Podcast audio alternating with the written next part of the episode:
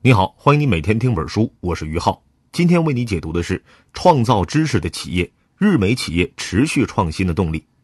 这本书的中文版呢，大约是二十七万字，我会用大概二十六分钟的时间为你分享本书的精髓：一个企业和团队如何进行内部知识的创造、管理和升级，从而取得竞争优势。说到知识呢，可能很多人第一时间会想到个人的知识学习。比方说，我参加培训班、上学、看书，通过这些方法实现个人知识的获取。实际上呢，对于一个企业或者团队来说，同样也存在知识的学习和积累这个问题。企业是由一个一个的个体组成，那么每个个体所拥有的知识应该如何汇聚起来，形成合力，最终成为一个企业共同的知识财富呢？当企业拥有了属于自己的知识财富，又该如何去传承和发展下去？当技术骨干员工离职，如何避免企业的业务受到重大影响？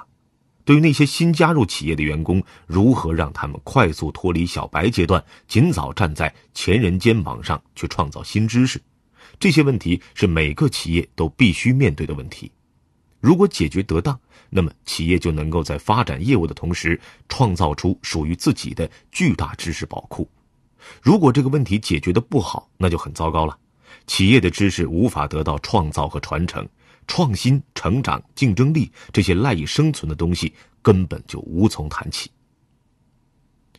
创造知识的企业这本书啊，专门针对上述问题开展了研究。这是一本管理学的学术研究著作，被誉为日本有史以来最重要的管理学著作，非常有名气。它的副标题叫做《日美企业持续创新的动力》。也就是说，作者在这本书中把知识创造这个问题上升到了实现企业持续创新的战略高度来进行认识和解读的。这本书最大的研究特色是打通了个人和企业知识成长之间的关系，把企业实现知识创造的要点解释得很透彻。本书认为，无论个人还是企业，实现持续成长的秘密都在于知识创造。知识创造的要点就在于要把那些说不清道不明的经验、技巧和诀窍，想办法转化成能听懂、学得会、可以发展和传承的知识，方便其继续积累、组合、更新和再创造。那些真正有用的企业知识，其实一直以来都藏在员工的脑袋里。而企业要做的，就是把藏在个人脑袋里有用的知识，变成其他人也都能学得会的东西，再把这些知识沉淀下来，使企业后来的新人也能够掌握。如果坚持不断重复这个过程，就会像一个不断放大的螺旋一样，企业的知识财富就会被真正的创造出来。知识创造的越多越持续，企业就越能获得竞争优势。这本书的作者呀有两位，都是来自日本的管理学大师。第一作者叫做野中裕次郎，他在管理学界是赫赫有名的知识创造理论之父。凭借《创造知识的企业》这本书，野中裕次郎名声大噪，并于2008年被《华尔街日报》评选为最具影响力的商业思想者。另外呢，在2013年全球50位思想者评选当中，野中裕次郎获得了全球最佳50名商业思想家。终身成就奖。本书的第二作者叫竹内宏高，这个人也非常有名。他创作的另外一本知识管理学著作叫做《知识创造的螺旋》。关于这本书啊，我们也会在后续为你带来分享和解读。行了，介绍完这本书的基本情况和作者概况之后，那么下面呢，我就来为你详细的讲述书中内容。这本书主要讲述了三个重点内容。第一个重点是知识创造的本质。第二个重点是知识创造的过程，第三个重点是知识创造的落地。下面呢，我就来为你一一讲述。我们就先来看一看第一个重点内容：知识创造的本质。作者认为呢，知识可以分为两种，一种是所谓显性知识，也就是呢可以用语言、文字、数据、图表、公式表达的，可以用计算机进行处理的，或者储存在数据库内的知识。比方说，我们平时看的书、查找到的资料，大多都属于这类显性知识。还有一种知识是所谓隐性知识，它们呢往往属于个人体验，比较难以用语言、图表、数据等等明确表示，进行交流教授时也较为困难。就像一位著名的哲学家所说的：“我们所知道的比能够说出来的要多。”老子也曾说过：“道可道，非常道。”大概就是这个意思。那作者强调指出，所谓知识的创造，其本质应该是显性知识和隐性知识相互转化的一个过程。一方面把隐性知识变成显性知识，另一方面还要再从显性知识最终回归到隐性知识。显性知识、隐性知识听起来啊，可能感觉有点绕哈。这里呢，跟你分享一个历史小故事，借助这个故事，可能就好理解了。话说有一天，齐桓公，也就是战国时期一位齐国的君主啊，他正在读书呢。当时有一个叫轮扁的人，轮子的轮，扁担的扁。这个人呢是职业修车的，正在院子里修理车轮。轮扁跑来就问齐桓公：“啊，请问您读的是什么书啊？”齐桓公说：“圣人之言。”轮扁又问道。那这些圣人还在吗？齐桓公说：“当然都已经死了嘛。”轮扁说：“那这样说来，您读的就是古人的糟粕了吗？”齐桓公听完很生气，说道：“我在这儿好好读书，你一个修车匠，怎么说我读的是糟粕呀？请说出你的理由。说不出来，我就要处死你。”轮扁赶紧解释说：“哎，您先别急，你看啊，我们修车匠在砍车轮时。”慢了就会不牢固，快了呢就砍不动。只有不慢不快，才能得心应手。这里面就有一个手感问题，手感的奥妙靠语言是说不出来的。我的儿子就是因为一直学不会这个手感的奥妙，所以呢无法继承我的手艺。这不嘛，我都七十岁了，到现在还在天天砍车轮。古人们也有他们不可言传的奥妙，但随着古人的死去，这些真正的奥妙也都消失了。您能读到的，当然只是古人的糟粕了。你看，在这个故事里，齐桓公看的圣贤之书就属于显性知识，而轮扁所强调的制作车轮的手感，哎，那就是隐性知识。我们再接着举例，比如，讲述棒球技巧的教科书是显性知识，而某些棒球明星总能打出本垒打的高超技能却是隐性知识。再比如。有些家务经验丰富的老人总会说：“哎，和面嘛，就是面多了加水，水多了加面。”哎，这句话属于显性知识，但到底要怎么把握面和水的精确比例呢？那就又属于隐性知识了。其实说白了，作者认为所谓显性知识是那些已经沉淀下来的教条和信息，他们在一段时间内是静止的，是没有生命的。我们靠死记硬背或许啊就可以掌握，而隐性知识是有生命的。光靠书面传递是没用的，必须结合大量的实践去感悟、去体会、去建立所谓的手感。其实你也可以这么去理解，就是隐性知识是某种更深层次的诀窍，以及更加宝贵的实践经验。那么除此之外，作者还特别强调指出，隐性知识其实还包括了认知和视野，也就是看问题的角度、理解问题、认识世界的方法。这种智慧其实更难传递，也更有价值。比如，李嘉诚被认为是商业嗅觉灵敏的超人，金融大鳄索罗斯被认为是投资领域极有远见的预言家。这种洞察力和敏锐的嗅觉，其实也是隐性知识的一种。那么，在过去，人们认为，作为企业，可能只能玩转显性知识，知识单纯的等于信息。所谓创造知识，就是生产信息、处理信息、组合信息。而作者在本书里更新了我们的认知。作者强调，从隐性知识到显性知识，再从显性知识返回到隐性知识，在这个过程之后，属于企业自己的知识才被真正的创造出来。这才是知识创造的本质。这个过程包括了四个步骤：第一步，从一个人的隐性知识到另一个人的隐性知识，输出隐性知识的那个人可能是企业内外的老师傅。技术大牛也可能是企业的客户，转化的方式是观察、模仿、潜移默化，关键是去体验、去悟这位老师傅是怎么做的。结果呢是拥有和老师傅一样的隐性知识。比如书中讲到的一个例子：松下电器公司一位软件工程师接到命令，改进松下公司制造的烤面包机。原因是松下的烤面包机生产出的面包啊没有特色，总是没有面包师傅做出来的好吃。于是，这位工程师走访大阪、东京的各大西餐点、面包房，而且呢，拜大饭店的首席面包师为师傅。通过观察、模仿、体悟、亲身制作等过程，终于学习到了面包师傅们自己都无法说清的制作面包的技巧。第二步，把学到的隐性知识转化成显性知识。这一步呢，是知识创造过程的精髓，关键是形成文字、语言、程序等方便交流传播的信息。转化的方式可以是数据、概念或者模型，比如松下的那位工程师啊，把学习到的面包制作诀窍编写成机器语言，并制造出不一样的烤面包机。可以是比喻或类比，比如。德国化学家凯库勒梦见一条蛇咬住自己的尾巴，就在睡梦中发现了苯的结构解释，就是借助比喻完成了隐性知识向显性知识的转化过程。当然了，企业还可以通过一些流程设计来有意促使个人的隐性知识向显性知识转化。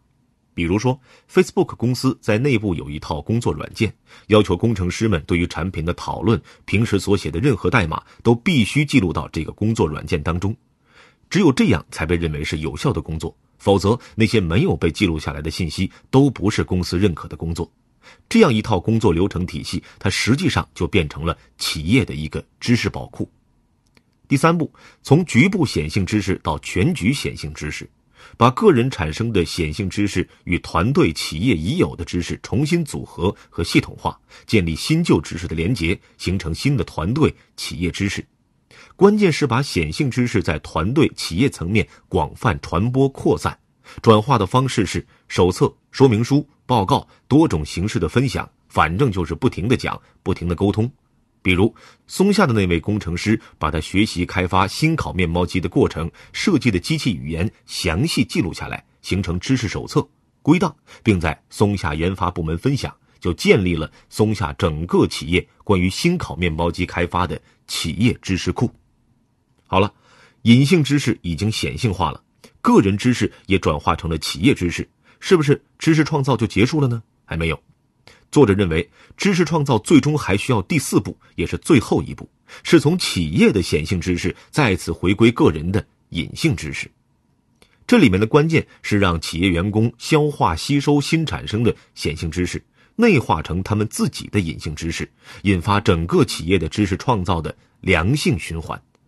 转化的方式主要是在干中学，边干边学，在实践中不断摸索领悟。比如，松下电器新加入的员工可以通过使用之前保留下来的知识手册，快速学习怎样开发新的烤面包机。其他部门像厨房用具、电视机和白色家电等部门的员工，在制定类似的质量标准时，也在实现隐性知识的转移。好，上面为你讲述的就是第一个重点内容。作者认为的知识创造的本质，咱们接下来说第二个知识创造的条件。人们过去的观点是，企业只能被动的适应环境，被动处理环境中的信息，而作者在这本书里强调，企业完全可以主动创造知识，主动改变环境。当然，做到这一点需要一定条件。作者在书中认为，知识创造应该有五个所谓促进条件：意图、自主管理。波动和创造性混沌、冗余、必要的多样性，这五个名词是不是听起来非常的复杂，也非常的学术啊？哎，我们可以不去管这些抽象的名词，我来为你归纳一下。这五个专业名词说到底其实就是两个关键词：动力条件和能力条件。首先是知识创造的动力条件，也就是说，每个人要首先愿意把自己的隐性知识贡献出来，这是所有知识创造的第一步。为了调动个人对创造知识的奉献精神，企业呢要明确知识发展意图，依照共同的愿景选择开发哪些知识，把对哪些知识的培育纳入到管理体系。比如，日本电器股份有限公司利用共有技术的概念，统一在通信、计算机、半导体三个领域的研发工作，调动了每一领域贡献核心技术的积极性。企业呢还可以主动打破每个员工所习惯的感到自在的状态。增强危机感，刺激人们自我反思、重新检讨，提高人们知识创造的动力。比如，富士通前社长小林大佑就说过，在安逸的环境下，个人几乎不可能进行深刻的思考。智慧是从站立在悬崖绝境、挣扎求生的人头脑里挤出来的。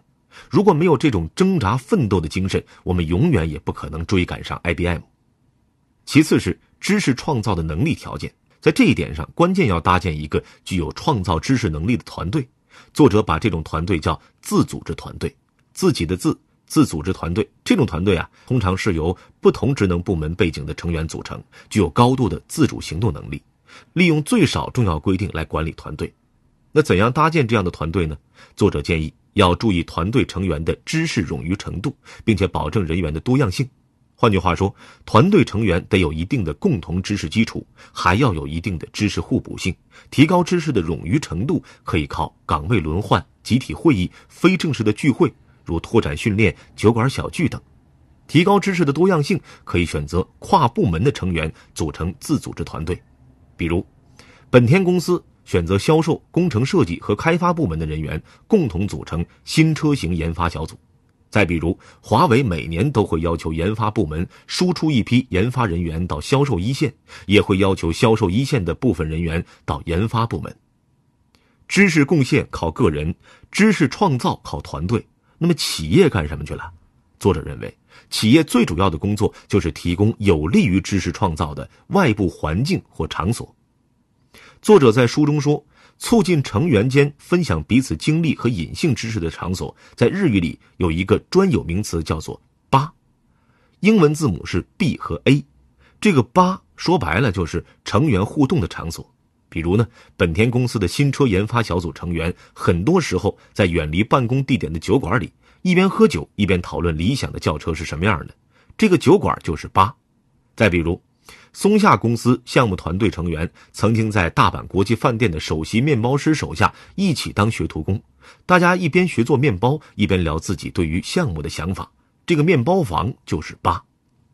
类似八这样呢，由企业主动搭建促进知识创造的平台，具有重大的意义，也是企业在知识创造过程中应该尽到的责任和义务。建立知识创造平台，保证企业不依靠核心员工技术大拿，把核心员工技术大拿的有价值的隐性知识转化成企业的知识，为企业所用，让更多的个体普通员工成为核心员工技术大拿。新加入的个体依靠平台能够快速成长，离开平台，个体的知识创造价值大大下降。也就是说呀，在知识创造的过程中。企业要做到个体因为企业而伟大，而非企业因为个体而伟大，赢得持续竞争优势，也就解决了我们开头的时候提到的创业公司的困境。下面呢，为你分享一个我自己亲身经历的案例啊。有一年呢，我在企业调研的时候遇到了一家把知识创造做到极致的公司。这家公司主要业务是生产钢丝和钢绳，上到航空母舰上拦截战斗机的钢丝绳，下到家庭厨房用的打蛋器的钢丝。它都有很好的创新表现，赢得过唯一的企业类国家科技进步一等奖，也是国际同行业标准的制定企业。那么这家企业持续创新的秘诀就是坚持搭建知识创造的平台，让每位员工都以贡献自己的知识为荣。比如啊，连打扫卫生的阿姨都在想，每个房间的垃圾桶放在哪个位置能够提高使用效率。这位阿姨把自己的隐性知识变成了实际行动。找到了合适的位置，提高了效率，也得到了企业的承认和鼓励。再比如，这家公司有非常好的知识管理系统，每位员工的技术成长路径都记录在系统里。打比方说，你是研发拦截战斗机钢丝绳的，在这个技术上你学到了什么程度，遇到了什么问题，解决方案在什么地方，你怎么解决的，有什么心得和体会，都要记录在系统里，才能到下一步学习。也就是说，你学习的每一步都在吸收企业转化过的其他人的隐性知识，你成长的每一步又都在给其他人贡献你自己的隐性知识。这家公司简直就是创造知识的企业在现实中的活样板呐！通过营造促进知识创造的环境、场所和平台，获得了持续的创新和竞争优势。那么，对于创业企业来说，也要这样做吗？作者认为，答案也是肯定的。一位著名的创业家曾经说过：“一个企业从一开始做事就应该规范，哪怕牺牲一点发展速度。从创业开始就要建立知识创造平台，把核心成员的技能、经验、办事方式和思维方式这些隐性知识变成企业的显性知识，为企业的持续发展打下基础。”好了，上面为你讲述的就是本书的第二个重点：知识创造的条件。下面呢，来为你说一说最后一个重点：知识创造的落地。作者认为，知识创造的落地关键要充分发挥中层管理者的作用。在这一点上，作者的这个观点也是极大的更新了过去的认知。为什么这么说呢？咱们得先聊一聊管理理论的历史。和经理人有关的管理研究主要分两个门派，一个是所谓结构学派，认为企业战略就是顶层设计，高层管理者们站得高看得远，所以能预知环境变化，所以要依靠高层。至于中层管理者、一线员工们，只需要进行配合服从就可以了。这个学派典型的学者代表就是哈佛大学商学院的迈克尔·波特，典型的企业就是韦尔奇领导下的通用集团。通用集团是一直坚持自上而下的推行韦尔奇的雄才伟略，韦尔奇说啥是啥，指哪打哪。另一个是所谓过程学派，认为啊，企业战略是一个自下而上的过程，一线员工开心努力才最重要。典型的研究学者是哈佛大学商学院的约瑟夫·鲍尔。典型的企业是美国的三 M 公司，三 M 公司在管理上坚持崇尚上层干涉最小化原则，点子由下而上流动，高管只是良师益友、赞助者。三 M 公司支持每个基层员工自由追求自己的梦想，允许员工可以将自己百分之十五的上班时间用在追求个人梦想上。而作者在这本书里提出的思路啊，既不是从上而下，也不是从下而上。作者认为要从中层入手，中层管理者熟悉技术市场，实际影响着资源分配，在知识创造的作用上更加重要。作者认为，中层管理者其实就是双面胶，一面粘着高管，一面粘着基层员工。高管们负责做梦，中层管理者们负责解梦，也就是把高管提出的战略分解转化成一线员工听得懂还能做得到的具体目标。对于一线员工来说呢，这些员工天天面对着现实，中层管理者就主要负责圆梦，帮他们想些柴米油盐酱醋茶。你看，其实中层管理者夹在丰满的理想和骨感的现实中间，最辛苦，但也最重要。从知识创造这件事来说，也应该重点从中层管理者入手。那么，中层管理者怎么保证知识创造落地呢？中层管理者要扮演好三个角色。现实的重塑者、知识转化的加速器、跨越层级的传送带和润滑剂。作者认为啊，中层管理者是知识工程师，最重要的工作是重塑现实，按照企业的愿景来设计新知识，提出可落地的新概念。比如，松下电器的人性电子这个大梦想，通过那位领头的工程师提出的简单而丰富烤面包新概念，变成了现实。中层管理者还要在个人、团队、企业之间促进隐性知识显性化，再由显性知识回到隐性知识，实现知识创造的螺旋放大。说到这儿，我们还是来举个例子：佳能公司当时的高管呢，造了这样一个梦，超越照相机业务，创建卓越企业，要发明低价但牛掰的复印机。高管只是表达了一个强烈愿望，并不实际参与知识创造过程。佳能的部门经理把佳能梦变成了易于维修的微型复印机这个新概念，然后搭建自组织团队，团队成员提更具体的方案，实现目标。在这个过程里，部门经理带着研发人员喝茶、聚餐、开会，脑洞大开，促进知识创造。日本人管这种交流叫酒流，哎，通过喝酒来交流。你看是不是和我们的酒桌文化比较像啊？只是人家在酒桌上是聊产品开发的。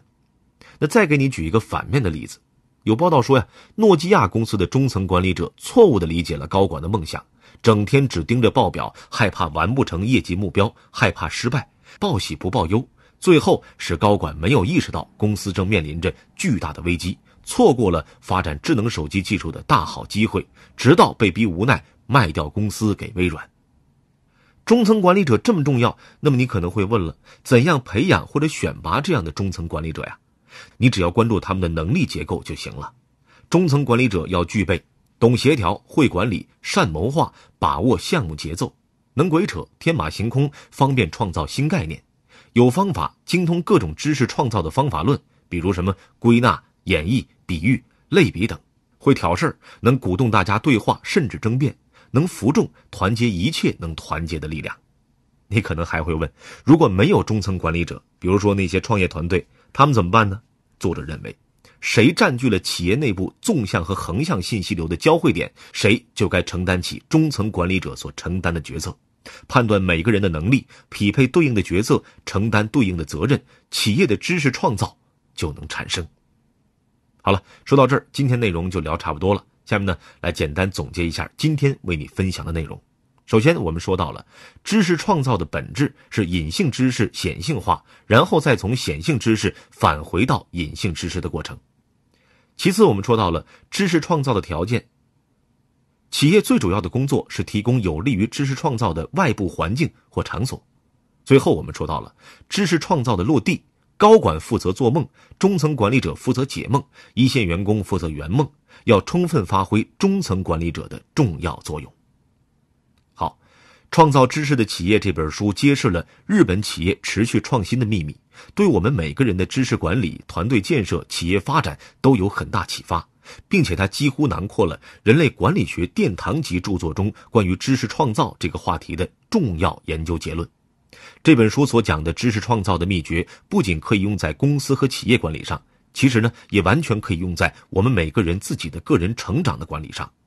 我自己从二零零六年读完这本书后，就开始非常注意知识创造和管理。